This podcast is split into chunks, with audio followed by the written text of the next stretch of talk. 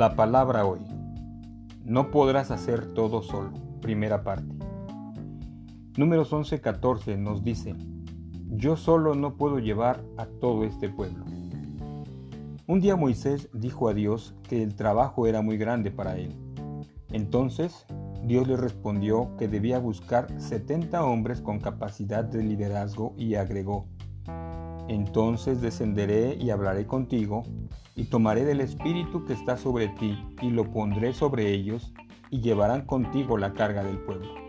Números 11, 17. Entiende bien una cosa, amigo.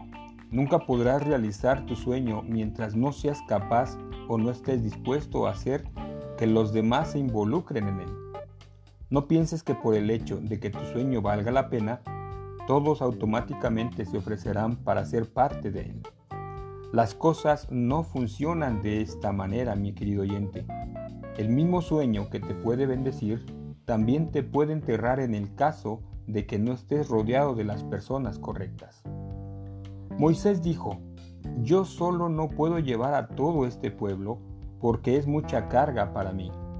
Y si así me vas a tratar, te ruego que me mates números 11, 14 y 15. No esperes hasta estar al borde de un ataque de nervios o hasta que tu familia se esté desintegrando para pedir ayuda. Cuando Dios llama a alguien, convoca a otros para tomar el lugar de esa persona. Por lo tanto, empieza a mirar a tu alrededor. Puede ser que necesites ayuda de solo una persona o de muchas. En verdad, Cuanto más grande sea tu sueño, más grande deberá ser, tu equipo. Pero he aquí la buena noticia. El tamaño de tu sueño determina la cantidad de personas que se sentirán atraídas hacia él.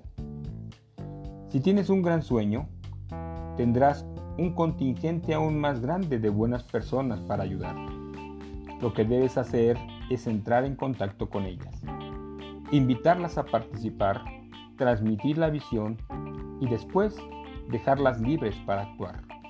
Recuerda, tus planes están en las manos de Dios y Dios siempre tiene planes perfectos para los que se buscan. Clama Él, espera a las personas adecuadas y Dios, Dios te respaldará, siempre y cuando también tú estés dispuesto a ser sensible y a participar con aquellos que Dios esté mandando. Que Dios te bendiga, que puedas descansar este día y si Dios nos lo permite, nos vemos el día de mañana. Hasta pronto.